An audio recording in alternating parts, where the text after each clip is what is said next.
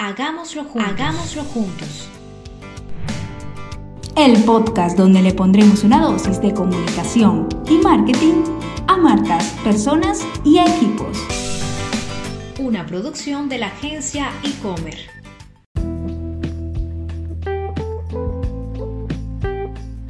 Hola, hola, soy Camila Carrillo. Y yo, Saray Góngora. En el segundo capítulo de nuestro podcast hablaremos sobre el rol de la mujer visibilidad femenina y estereotipos en los que aún tenemos que trabajar. Hoy estoy muy feliz, Cami, porque no vinimos solas. Nos acompañan dos invitadas súper especiales con las que compartimos el día a día de nuestro trabajo. Ellas son Wendy Bustillo, diseñadora gráfica. Y María José García, periodista en formación. Bienvenidas, este es un equipo de mujeres en esta mesa de trabajo. Me encanta poder compartir con ustedes. Y bueno, el tema está interesante, así que iniciemos recordando qué cosas se nos dijo de niñas en relación a la mujer y el trabajo que llegamos a creer como ciertas, pero hoy nos estamos replanteando. Bueno, en mi caso particular, realmente una de las anécdotas que más recuerdo es que cuando yo era niña, realmente me enseñaron a que habían dos tipos de, de alguna manera como de estudios, o mejor dicho, que habían carreras para hombres y carreras para mujeres. A mí me encanta todo, el, todo lo relacionado con la economía, sin embargo, pues yo sé que no soy tan buena en matemáticas, pero eh, digamos que desde pequeña se me dijo eso, o sea, nada, economía, ingeniería son carreras para hombres, entonces las mujeres tienen que ser médicos o tienen que ser comunicadoras, de hecho, también cuando estábamos en la universidad, muchos, o sea, a muchas personas les parecía raro que hombres estudiaran comunicación. Entonces realmente es algo que nosotros nos estamos replanteando en este momento, o al menos yo a manera personal, porque sencillamente tú estudias lo que te apasiona y lo ejerces como, con mucha pasión después de que te guste y encuentres en eso realmente tu vocación. En mi caso, por ejemplo, también me dijeron muchas cosas cuando yo estaba este, creciendo. De pronto, lo que más recuerdo ahora mismo fue que el hombre es siempre como la, el líder de la familia, el que más aporta, y la mujer siempre es la que hace los quehaceres del hogar.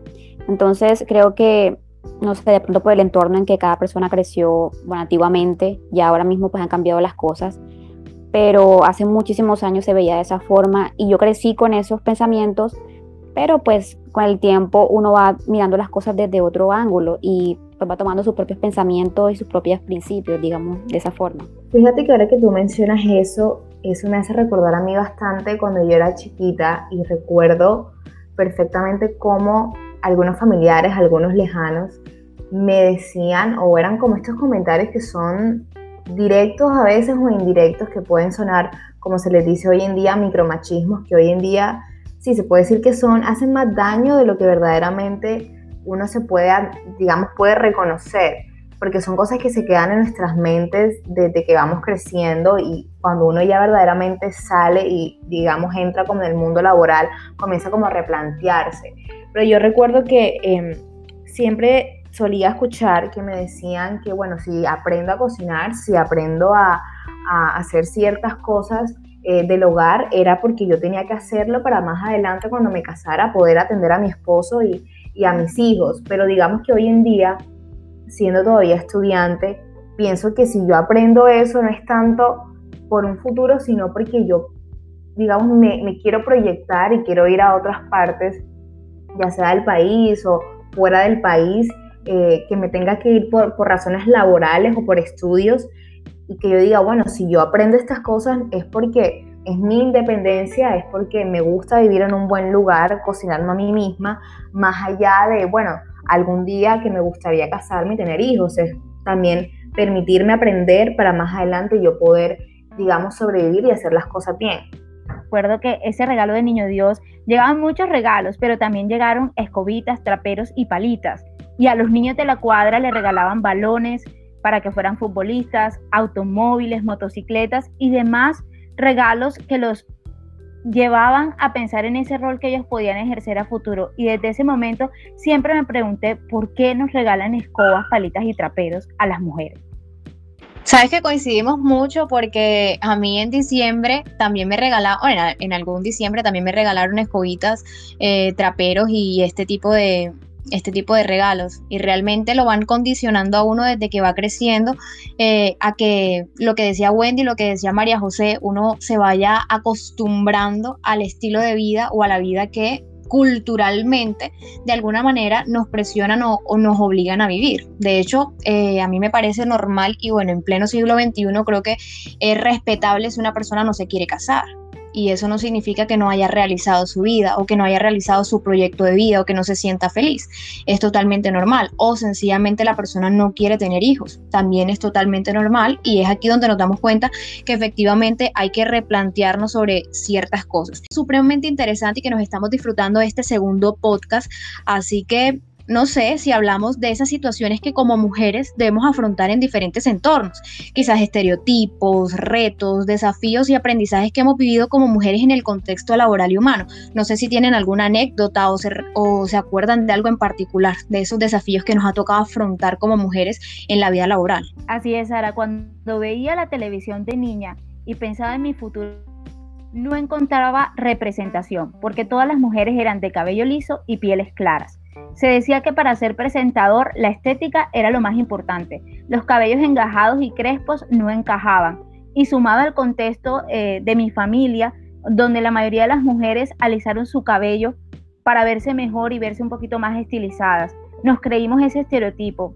Hoy sabemos que no es así. Quizás ya hoy me siento a gusto con el cabello que tengo, con el estilo que adopté desde muy joven. Quisiera yo otra opción para mi generación futura. Y hoy día vemos en la televisión mujeres morenas y mujeres luciendo sus crespos. Así que este estereotipo y estas cosas que creíamos en relación al trabajo puntualmente con la comunicación, la televisión, ya está mandada a recoger.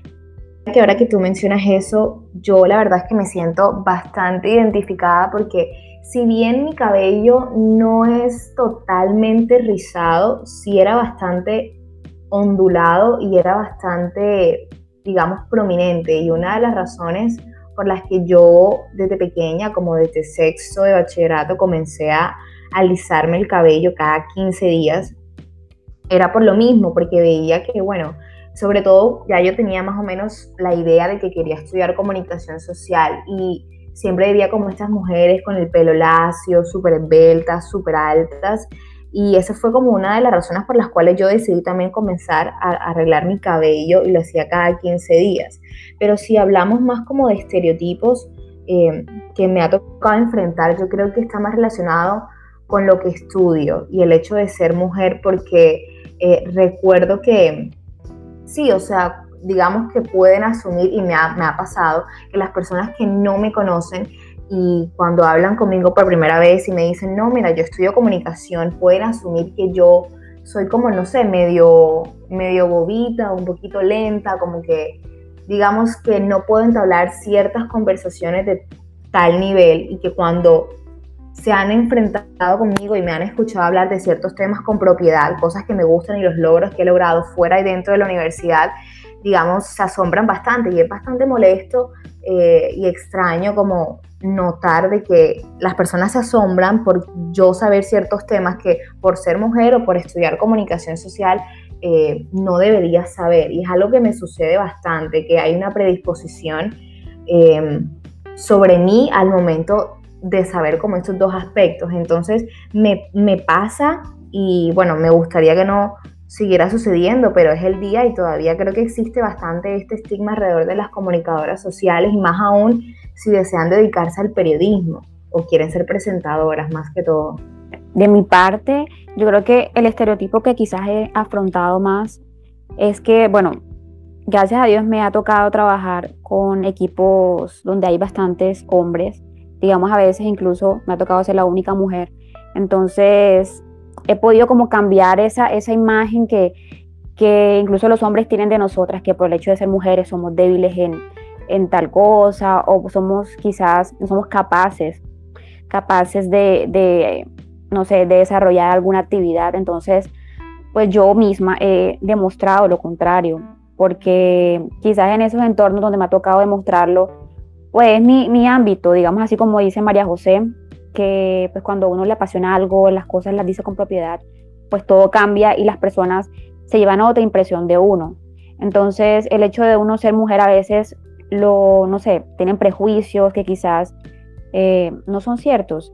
También se me viene a la cabeza ahora que también tenemos ese, ese digamos, reto, no sé cómo, cómo nombrarlo, a veces por el hecho de ser mujer también cuando salimos a la calle y quizás yo hablaba con una amiga sobre este tema porque yo decía, a veces uno sale a la calle y tiene como un miedo. Nosotros no salimos a la calle quizás tranquilas porque nada más por el hecho de que seamos mujeres, ya tenemos que, que soportar ciertas cosas en la calle por personas, por hombres, que a nosotros nos molestan, nos disgustan y no podemos hacer nada ni decir nada porque, pues, no sé, tenemos como ese miedo de que vaya a pasar algo, de que haya una consecuencia.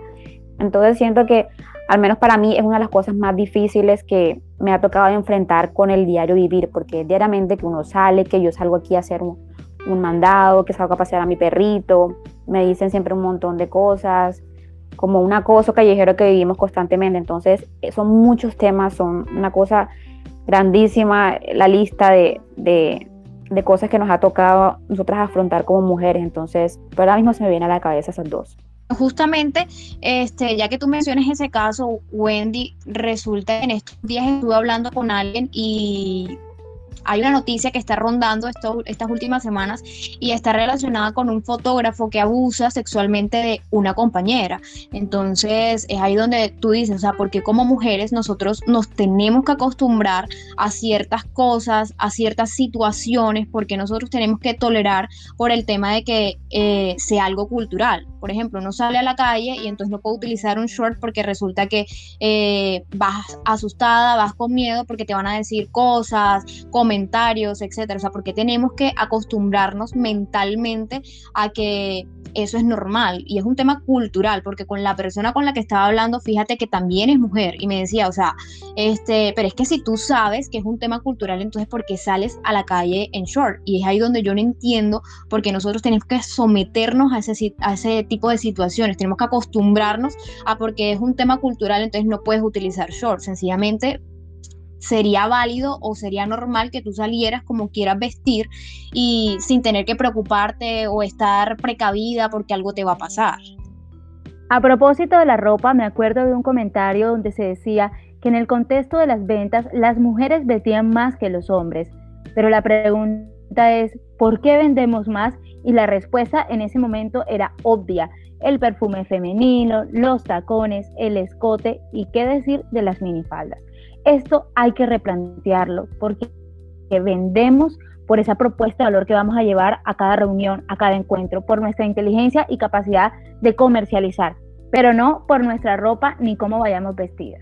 Recuerda muchísimo a esta controversia que sucedió con, con Diana Trujillo, la astronauta, porque bueno, ella, una colombiana que iba a ir a la, NASA para una expedición en Marte, lo cual era súper importante, un logro súper importante para ella, también como para el país. Y lo que terminó sucediendo es que terminó en una controversia por un titular en Italia que más o menos decía como de la Colombia de los narcos a la NASA. Y perfectamente lo que sucedió días después de ese, ese titular, perdón, y la controversia con obvia razón eh, que sucedió, Em, lo que terminó pasando fue que el logro tan importante de Diana terminó totalmente invisibilizado y ya no se hablaba tanto del logro de una colombiana en la NASA en una expedición súper importante para Marte, sino más bien eh, de la controversia de cómo unos problemas y la violencia eh, de un país, en este caso Colombia, terminó totalmente eclipsando a, este logro de, de Diana. Y es algo que sucede en los medios de comunicación. Y si no sucede así, también sucede, como tú decías, que eh, bastante, por lo menos si estamos hablando de Hollywood o de alguna actriz en particular, por lo menos Scarlett Johansson, cuando hacía estas ruedas de prensa a todos sus compañeros, les preguntaban las, bueno, les hacían las preguntas, perdón, más complejas sobre el universo de Marvel y cuando le tocaba a ella su turno, le preguntaban por la ropa, por el perfume, que cuál compañero eh, pues besaba mejor en el set. Preguntas muy superficiales y eso era lo que terminaba siendo noticia Scarlett Johansson más que, digamos, los logros súper importantes que ella venía haciendo dentro de la, de la saga de películas y cómo a veces ella hacía unas acciones de doble de riesgo bastante complejas. Entonces terminó convirtiéndose perdón, en algo bastante superficial. Y es ahí la pregunta es qué tanta visibilidad se le está dando a los hitos femeninos versus a la visibilidad femenina desde el contexto de la violencia y la victimización. Y es que es normal que veamos noticias en las cuales la mujer ha sido golpeada, ha sido maltratada o en el peor de los casos se ha presentado un feminicidio por parte de su pareja, por ejemplo. Esto lo vemos mucho en las noticias eh, de televisión, de prensa, de radio. Pero siento que también sin invisibilizar estas realidades tenemos que también abrir un espacio en la agenda mediática para que la mujer sea buena noticia, para que la mujer se vea reflejada como líder, para que la mujer se vea reflejada como emprendedora, para que la mujer se vea reflejada desde los hitos que puede lograr en la organización, en la empresa, en los equipos de trabajo, en la ciencia, en la educación, en la tecnología. Lastimosamente eh, nos hemos acostumbrado, y lo digo como mujer y realmente sí me da lástima con el género y también me da lástima que al final nosotros nos terminemos acostumbrando a esas noticias negativas. Y que los medios le den mucha más importancia a esas noticias negativas que a los grandes logros, porque mira, o sea, cuántas mujeres no han logrado estar trabajando en la NASA. Y son y también mujeres colombianas, cuántas mujeres son emprendedoras y han convertido su emprendimiento en grandes emprendimientos, o sea, realmente sí hay historias que vale la pena contar, pero es más fácil contar las negativas y ser un poco más amarillista, así que por eso digo que lastimosamente el género realmente lo han golpeado mucho hasta el punto que ya es tan normal y nos hemos acostumbrado a escuchar esas noticias negativas y cuando este, hay una noticia importante sobre el género masculino, eh, perdón, femenino, entonces pues simplemente la escuchamos y listo. O sea, no le dan tanta importancia ni tanta relevancia a diferencia de una noticia negativa.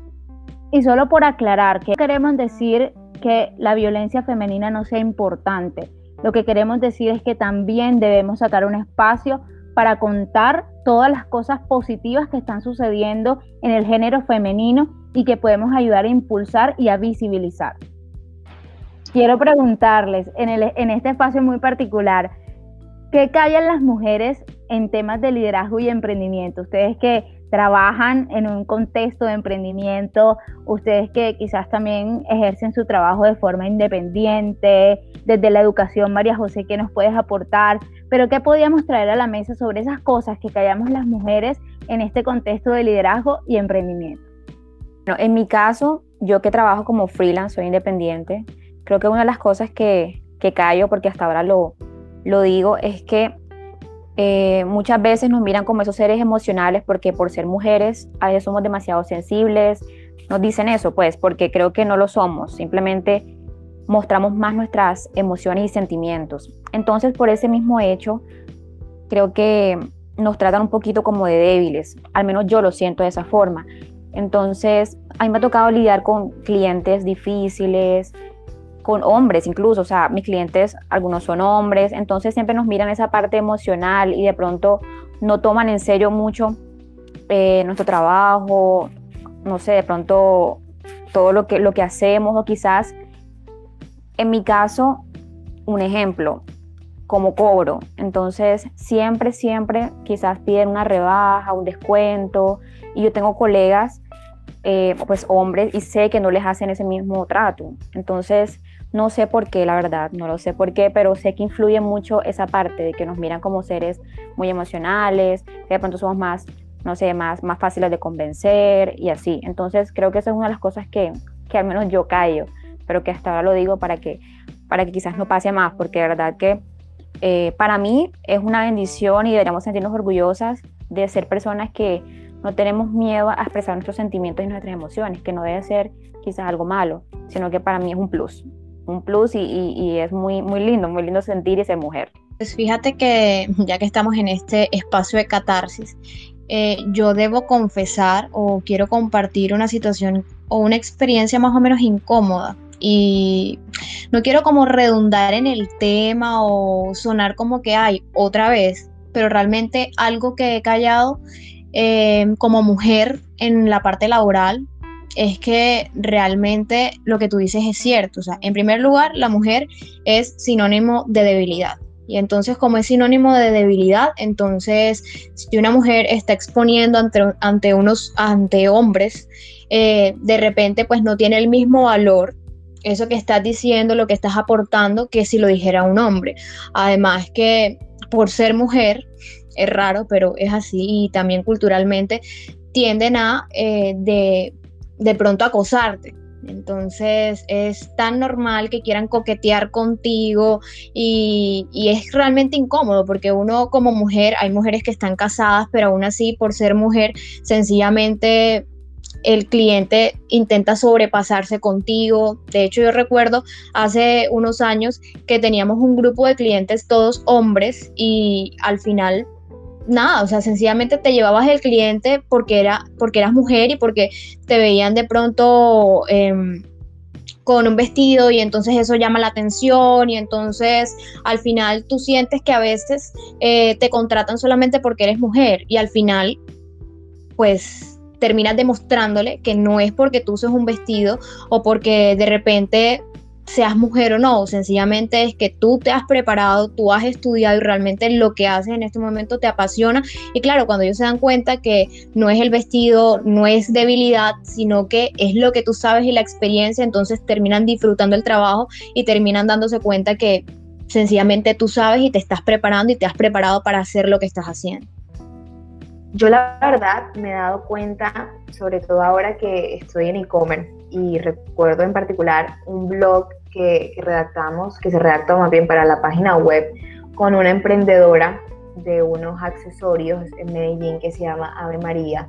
Y pues recuerdo que ella me, me contaba que uno de los, de los estereotipos y problemas que ella, ella ha tenido que afrontar como emprendedora fue que, bueno, o era de que la mujer, como decía Wendy, se le veía como muy débil y que, bueno, este liderazgo venía de manera innata en los hombres, eh, pero también que de un tiempo para acá, cuando ella decidió volverse, eh, convertirse en madre, perdón, em, lo, la colocaban, por decirse de alguna manera, entre la espada y la pared, o era emprendedora, que al final de cuentas un hombre lo podía hacer mejor que ella, o sencillamente se dedicaba a ser mamá y que por ende no podía hacer las dos cosas al tiempo.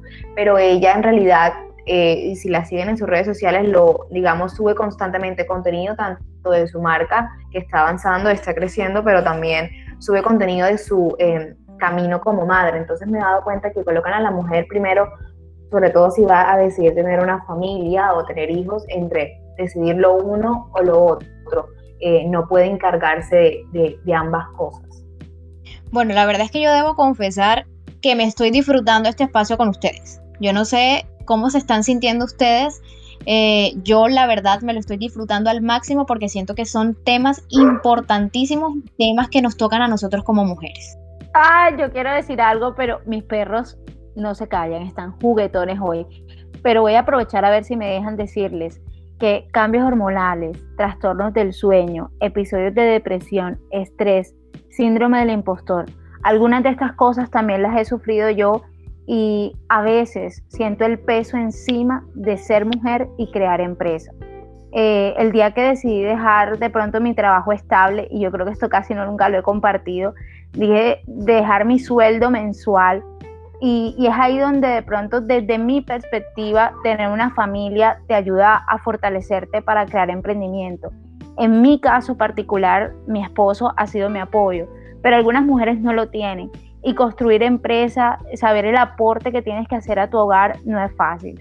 Entonces hay días en los que también no nos queremos levantar, queremos quedarnos dormidas porque estamos en una cápsula de depresión y, no queremos seguir trabajando. Pero esto lo callamos las mujeres y lo callamos en el contexto del trabajo.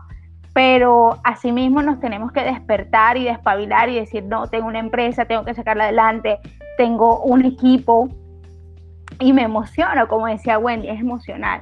Este, y nada, nos toca despertarnos y salir adelante. Entonces, si esto es ahora, imagínate cómo lo viven las mujeres, como decía María José, que, están viviendo esa doble vida de ser mamás, de ser emprendedoras, de ser jefes del hogar.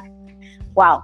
Es difícil, pero no imposible. Y las mujeres lo podemos lograr, no porque seamos las super mujeres, sino realmente porque, porque tenemos la habilidad para hacerlo, porque juntas podemos hacerlo, porque debemos dejar de pensar en el competir y pensar más en el compartir, porque debemos pensar en ese contexto de sororidad femenina, en el que nos vamos dando la mano y no nos vamos dando empujones. Nosotras como mujeres y como género femenino tenemos una gran responsabilidad con nuestro propio género.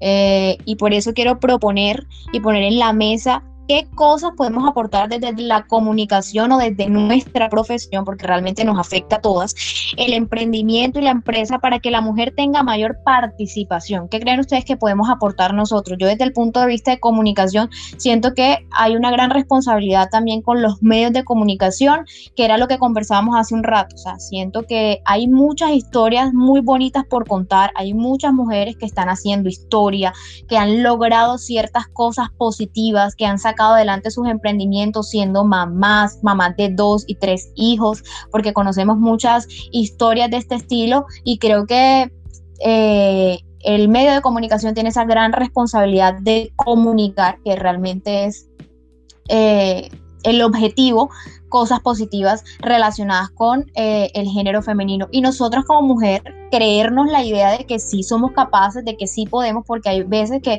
realmente nos creemos esa historia que nos venden a través de la cultura de que somos débiles, de que no somos capaces, etcétera, etcétera. Así que nosotros creo que tenemos que darle la vuelta para que los medios de comunicación también puedan eh, compartir esas historias positivas. Bueno, los diseñadores gráficos somos básicamente comunicadores visuales.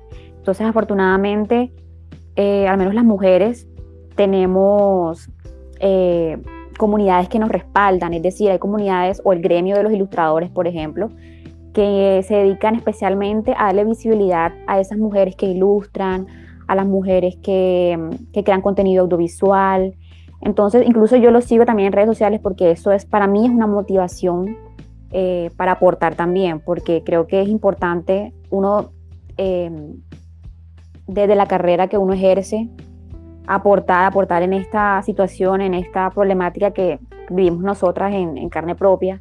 Es importante hacerlo, entonces creo que eso nos, nos motiva, por lo menos a me motiva bastante, entonces eh, es bueno, es bueno buscar personas o comunidades que también nos ayuden y, y nos inspiren. Como lo dijo alguna de, ustedes, simplemente es la igualdad, igualdad entre todos para un mundo mejor. Simplemente es eso. Y creo que he tenido esa oportunidad de, hacerlo desde mi profesión y lo sigo haciendo y, voy a buscar siempre mejores formas de, de mostrarlo visualmente, porque eso es a lo que me dedico. En el contexto organizacional, la mujer está en primera base. ¿Cuántas mujeres no vemos realizando la labor invaluable de oficios varios en las oficinas y en las organizaciones, pero en los cargos de gerencia son pocas las mujeres que vemos, las mayoría son hombres.